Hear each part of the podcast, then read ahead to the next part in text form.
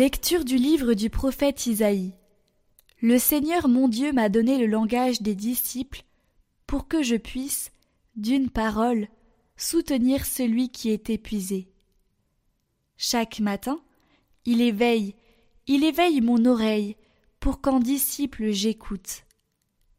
Le Seigneur mon Dieu m'a ouvert l'oreille, et moi, je ne me suis pas révolté, je ne me suis pas dérobé. J'ai présenté mon dos à ceux qui me frappaient, et mes joues à ceux qui m'arrachaient la barbe. Je n'ai pas caché ma face devant les outrages et les crachats. Le Seigneur mon Dieu vient à mon secours. C'est pourquoi je ne suis pas atteint par les outrages. C'est pourquoi j'ai rendu ma face dure comme pierre. Je sais que je ne serai pas confondu. Il est proche, celui qui me justifie. Quelqu'un veut-il plaider contre moi? Comparaissons ensemble. Quelqu'un veut-il m'attaquer en justice? Qu'il s'avance vers moi. Voilà le Seigneur mon Dieu, il prend ma défense. Qui donc me condamnera?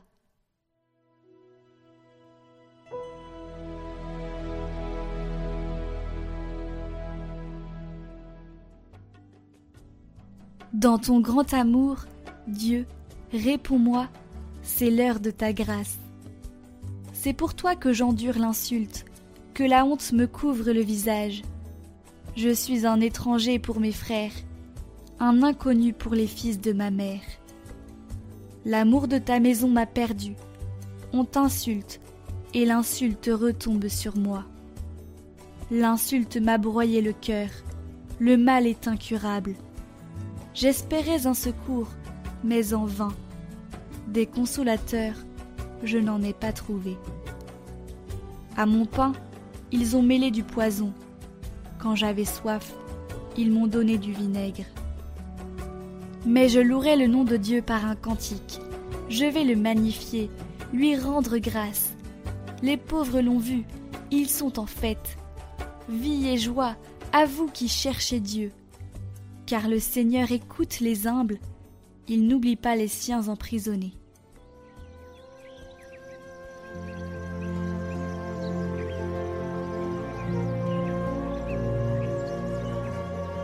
Évangile de Jésus-Christ selon Saint Matthieu.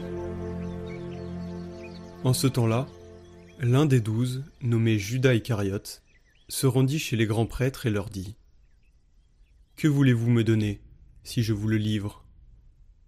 Ils lui remirent trente pièces d'argent. Et depuis, Judas cherchait une occasion favorable pour le livrer.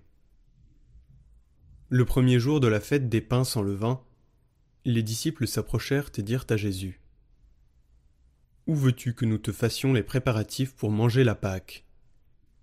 Il leur dit Allez à la ville, chez un tel, et dites-lui Le Maître te fait dire Mon temps est proche, c'est chez toi que je veux célébrer la Pâque avec mes disciples. Les disciples firent ce que Jésus leur avait prescrit, et ils préparèrent la Pâque. Le soir venu, Jésus se trouvait à table avec les douze. Pendant le repas, il déclara Amen, je vous le dis, l'un de vous va me livrer. Profondément attristés, ils se mirent à lui demander chacun son tour. Serait-ce moi, Seigneur?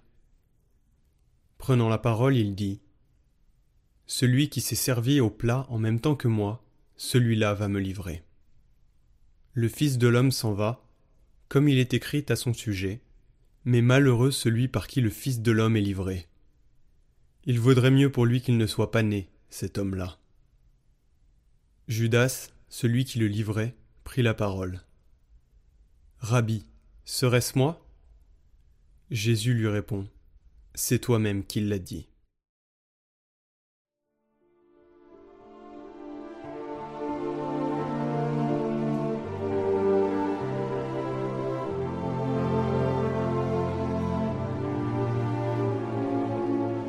Commentaire de Saint Cyril de Jérusalem. Tu veux sans doute qu'on te démontre que le Christ est venu volontairement à la passion. Les autres meurent de mauvais gré, car ils meurent dans le noir. Mais lui disait d'avance de sa passion Voici que le Fils de l'homme est livré pour être crucifié. Sais-tu pourquoi ce miséricordieux n'a pas fui la mort? Pour éviter que le monde entier ne sombre dans ses péchés. Voici que nous montons à Jérusalem, et le Fils de l'homme va être livré et crucifié. Et encore, il prit résolument le chemin de Jérusalem. Tu veux aussi savoir clairement que la croix est pour Jésus une gloire. Écoute-le te le dire, et non pas moi. Judas, gagné par l'ingratitude envers son hôte, allait le livrer. Il venait de sortir de table et de boire la coupe de bénédiction, et en guise de merci pour cette boisson du salut, il a décidé de verser un sang innocent. Lui qui avait mangé le pain de son maître. Il l'en remerciait de façon éhontée en le faisant tomber. Puis Jésus a dit L'heure est venue où le Fils de l'homme va être glorifié. Tu vois comment il sait que la croix est sa gloire? Non qu'auparavant il ait été sans gloire puisqu'il avait été glorifié, de la gloire qu'il avait avant la fondation du monde. Mais comme Dieu, il était glorifié éternellement, tandis que maintenant, il était glorifié pour avoir mérité la couronne, par sa constance dans l'épreuve. Il n'a pas été obligé de quitter la vie. Il n'a pas été immolé de force. Il avance librement. Écoute ce qu'il dit. J'ai le pouvoir de laisser ma vie et j'ai le pouvoir de la reprendre. C'est de mon plein gré que je cède à mes ennemis, car si je ne voulais pas, rien n'arriverait.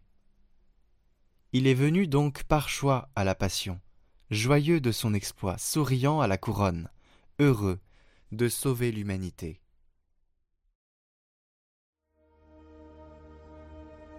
Votre parcours de carême chaque jour, proposé par Radio Maria et Catoglade.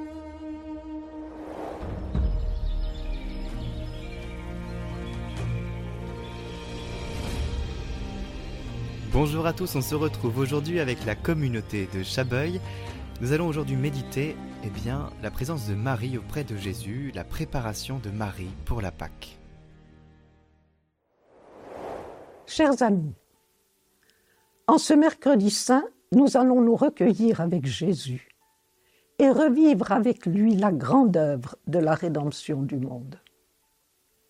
Jésus, qui envoie ses disciples pour préparer le nécessaire pour la célébration de la Pâque dans une circonstance solennelle, n'a pas oublié sa mère. Et Marie savait qu'allait se réaliser pour elle la prophétie de Siméon.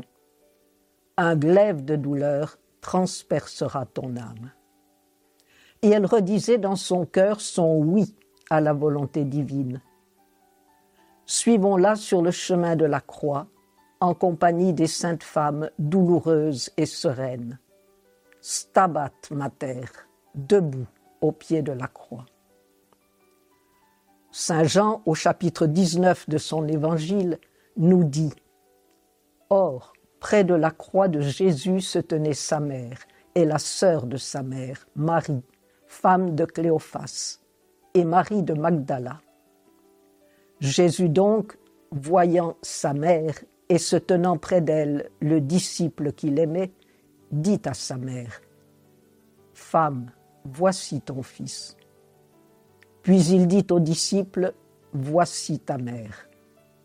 Et à partir de cette heure, le disciple l'accueillit chez lui. Ce sont les dernières paroles de Jésus à sa mère, son testament, qui restera gravé dans son cœur comme un nouveau glaive qui l'ouvre encore davantage pour que puisse y entrer l'humanité pécheresse. La Vierge, comme le dit le saint cardinal Journet, reçoit alors dans son cœur qui s'ouvre sur le monde un amour spirituel si fort, si ardent, si tendre, si universel qu'il pourra s'étendre à tous ceux que son Fils lui a donnés pour enfants, jusqu'aux limites de la terre et jusqu'à la fin des temps, sans oublier nul d'entre eux. Suprême legs de Jésus, sa mère immaculée.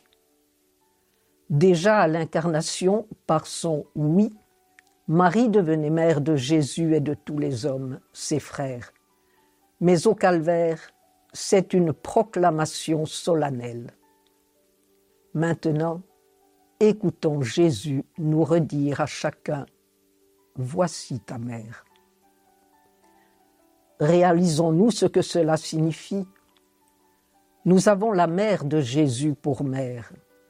L'éternité sera trop courte pour rendre grâce à Dieu d'un tel don.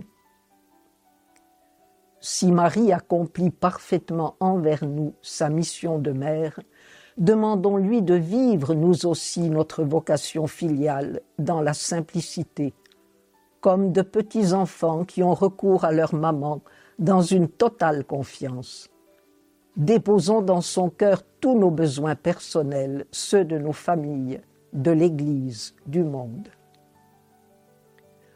En ce temps de passion, restons près de la croix avec notre mère et recueillons le sang qui jaillit du cœur transpercé de notre Sauveur.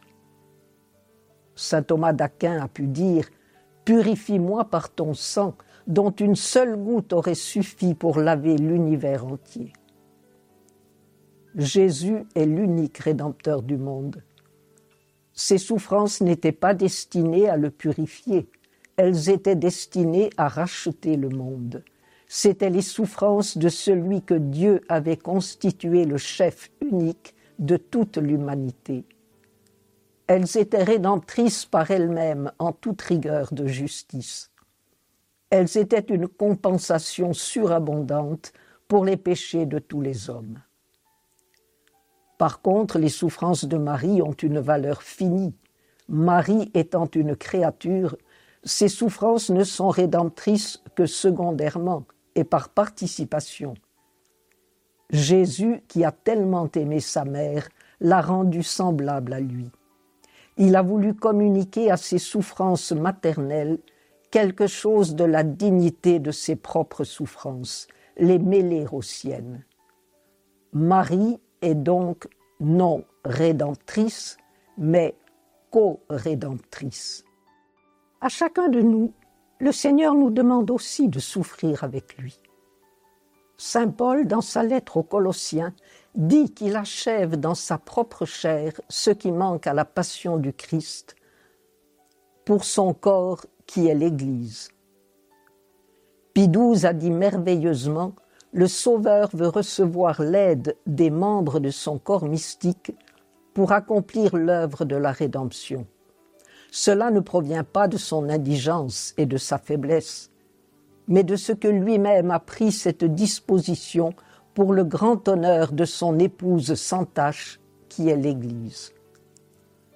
Tandis qu'en mourant sur la croix, il a communiqué à cette Église, sans aucune collaboration de sa part, le trésor sans limite de sa rédemption, quand il s'agit de distribuer ce trésor, non seulement il partage avec son épouse immaculée l'œuvre de la sanctification des âmes, mais il veut encore que celle-ci naisse, pour ainsi dire, de son travail. Durant ces jours de Semaine sainte, nous avons notre place près de la croix, avec Marie, pour recueillir le sang divin qui jaillit du cœur transpercé de Jésus, afin de le répandre sur le monde spécialement à la Sainte Messe, qui est l'actualisation du sacrifice de la croix. Saint Jean-Paul II, dans son encyclique sur l'Eucharistie, nous a dit Dans le mémorial du Calvaire est présent tout ce que le Christ a accompli durant sa passion et dans sa mort, ce, que le Christ a accompli envers sa mère. Il l'accomplit aussi en notre faveur en lui confiant le disciple bien-aimé et par lui chacun de nous. Ayons confiance. Dieu ne nous refusera jamais ce que nous demandons à Jésus par Marie. Dans la prière du Souvenez-vous, ne disons-nous pas à Marie On n'a jamais entendu dire qu'aucun de ceux qui ont eu recours à vous ait été abandonné. Je souligne, jamais aucun une jeune femme se mourait. Elle était si sereine que son entourage était étonné de sa grande paix.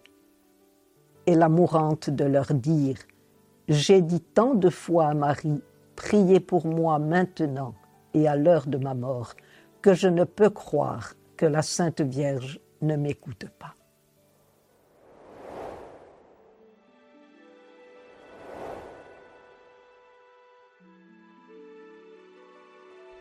Demain, nous nous retrouverons pour méditer sur la scène ce jeudi saint et nous nous arrêterons sur quatre aspects de cette journée avec cette liturgie particulière.